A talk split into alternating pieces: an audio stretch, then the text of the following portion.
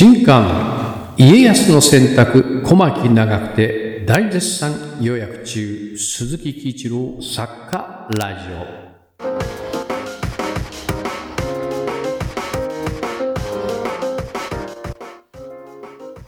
今日のテーマは自分の書いた小説を客観的に読む方法。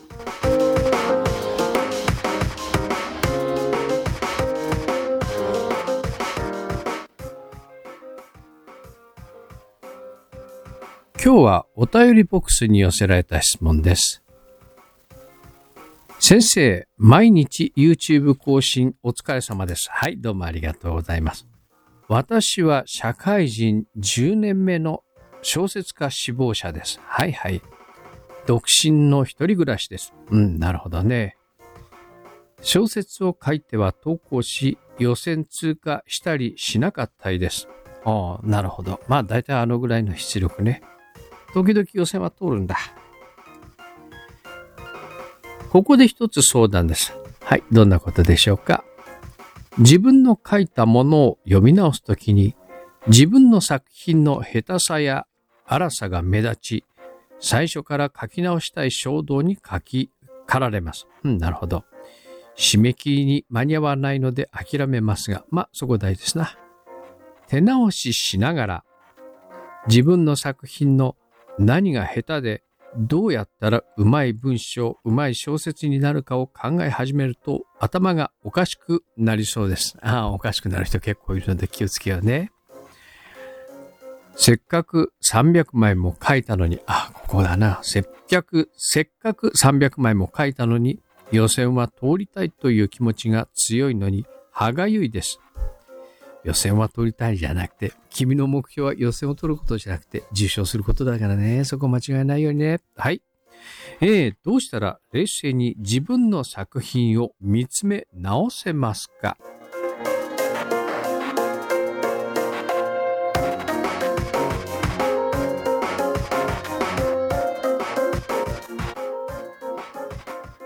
ええお答えをします。先にね、結論を言っておくと、えっ、と、アマチュアのうちはね、自分の作品を客観的に読むことは難しいです。えーそれができたら、まあ、えっ、と、それができたら特にデビューしているので、えっ、と、プロでも難しいです。プロでも自分の作品を客観的に読むのは難しい。客観的に、冷静的に大体このぐらいっていうのを読むのは難しいのでね。っていうことです。僕も10年ぐらいかかったかな。ええ大体これだったらこのぐらいかなっていうのはね。で、やっぱり自分の書いたものが面白いようになるのっていうのは、あ僕は10年かかりました。もうちょっと早い人がいるけれどね、やはり書いた分量によって違ってくるので、ええこう、やっぱ、うん、まあいいや、そこら辺の話は先にちょっと、お流れだけ言っておこうね。えーと、まず、なぜ自分の書いた小説を客観的に読むことができないと感じているのか。えっと、一、えっと、大きな原因としては、1、2、1個、2個、お3個、4個かな ?4 個かな？えっと、一番大きな問題は、うんと、自分の書いた客観的作品を、小説を客観的に読むことができないことの一番大きな理由というのは、ええそもそも自分が下手だということを受け入れられない。受け入れられない。ここが一番大きい、ええです。えっ、と、こう、どのぐらい下手なのか。まあ、デビュー前の新人の作品っていうのは下手なのは当たり前なんだけど、頭の中に、えっ、と、思い描いてるかど、んな作品を思い描いてるかっていう問題もあるんだけども、うん、基本、下手です。で、それは別に恥ずかしいことではない。デビュー前なんだからね。ええただ、自分が下手だということが受け入れられないので、その、客観評価ができないというふうに思ってるという、そういうことが普通です。えー、っと、それからと、書き上げたばかりの二つ目、書き上げたばかりの小説はどうしても愛着が湧いてしまい、客観的に評価することが難しい。えー、さつあの、いただいたお便りにもあってね、せっかく300枚も書いたのに予選は通りたい。書くまでに何ヶ月も何ヶ月もかかってるだろうし、で、一作一作、この行を書くときに一体、この時に何があったのかって書きながらやっぱ思い出すと思うんだ。ええー、こう、眠い目をこすりこすりとか、えー、社会人になって上司に、あ、この時言われてこれやろうと思ったよなって思いながら、ここで一発当ててやるんだぞって思いながらこの行書いたよねとかっていうことを思い出したりすると、なかなかそのをどう、どんなに苦労して作品を書いたかっていう思いと、作品の良し悪しって全然別のもんなんだけれど、やっぱその、愛、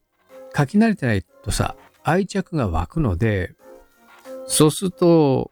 客観的に評価することって難しいよね。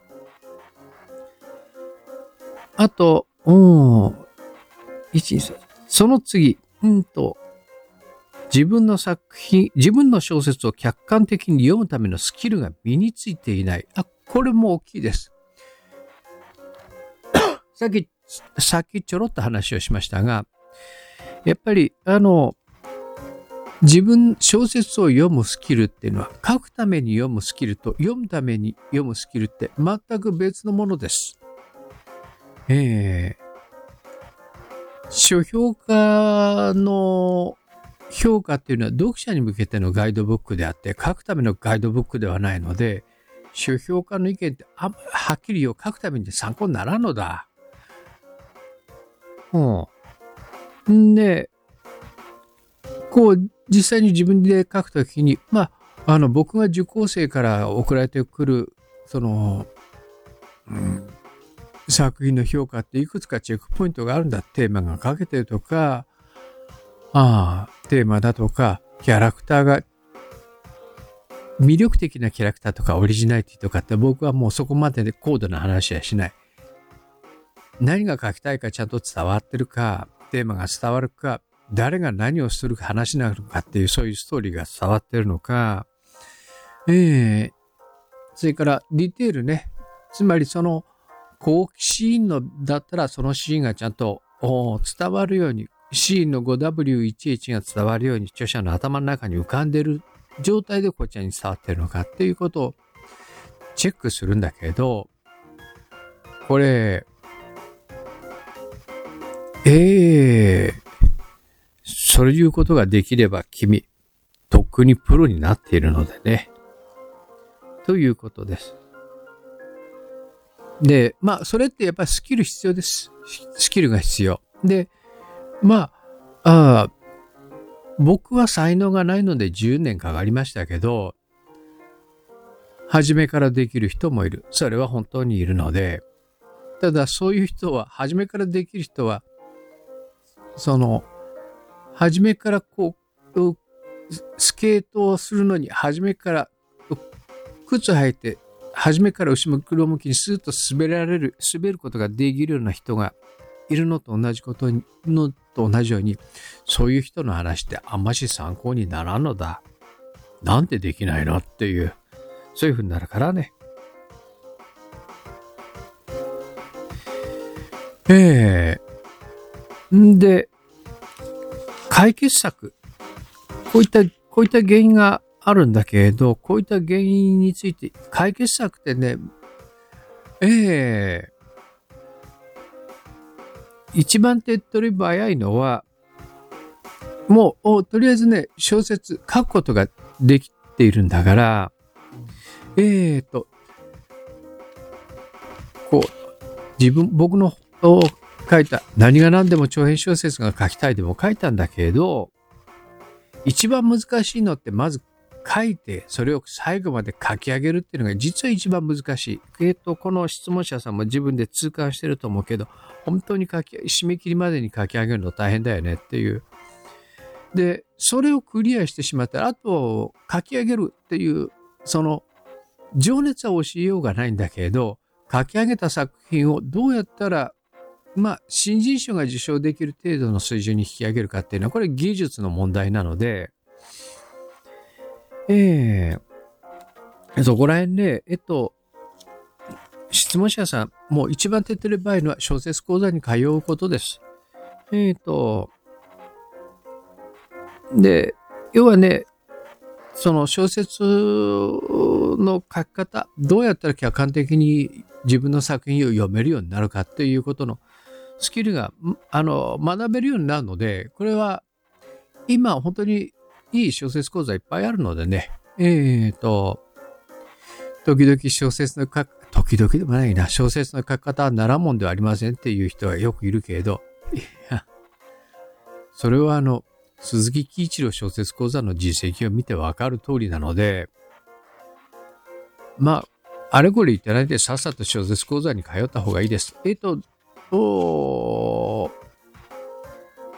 どこでもいいんだけど、なんていうの、自己実現のための小説講座ではなくて、プロになるための小説講座に通うってことは大事です。だからその小説講座からどんなプロが出てるのかっていうのを、それはチェックすることが大事だけれど、まあ、それさえチェックすれば、あとは、あの、誰がやってる講座なのかっていうことと、その講師は誰がやっててどんなもん書いてるのかっていうことのチェックをすることを忘れないようにね。あと、編集者がやってる場合があるんで、その編集者がやってる場合だったら、その編集者は以前どんな会社にいたのかっていうことをチェックすると、ことは大事だけどね。ええ、小説を客観的に読むことっていうのは、プロになっていくための必須のスキルだと思ってください。えー、自分の小説を客観的に評価して修正していく必要があります。うん、そうだよね。えー、そういうふうなので、えー、まあ、とりあえず、その、自分の、書いた小説を、とにかくね、長編書き上げることができたので、まあ、まず一番最初の、一番難しいハードルはクリアしたのでね。まあ、あとは技術、小説技術を上げていくだけなので、まあ、まあ、なんとかなるよ。ぼちぼちやっていきましょう。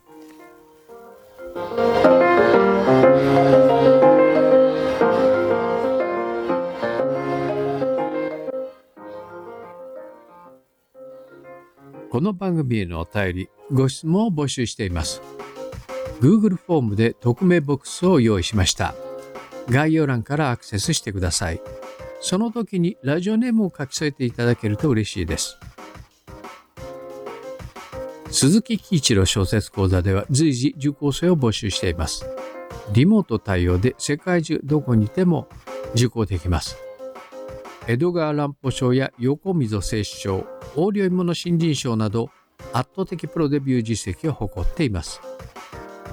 受講申し込みは概要欄からアクセスしてください。この番組は YouTube をキーステーションにサウンドクラウド、Apple Podcast、Google Podcast、Spotify、Amazon Audible などのポッドキャストプラットフォームでも配信しています。というところで今日の鈴木喜一郎作家ラジオ、そんなところで、ではではでは。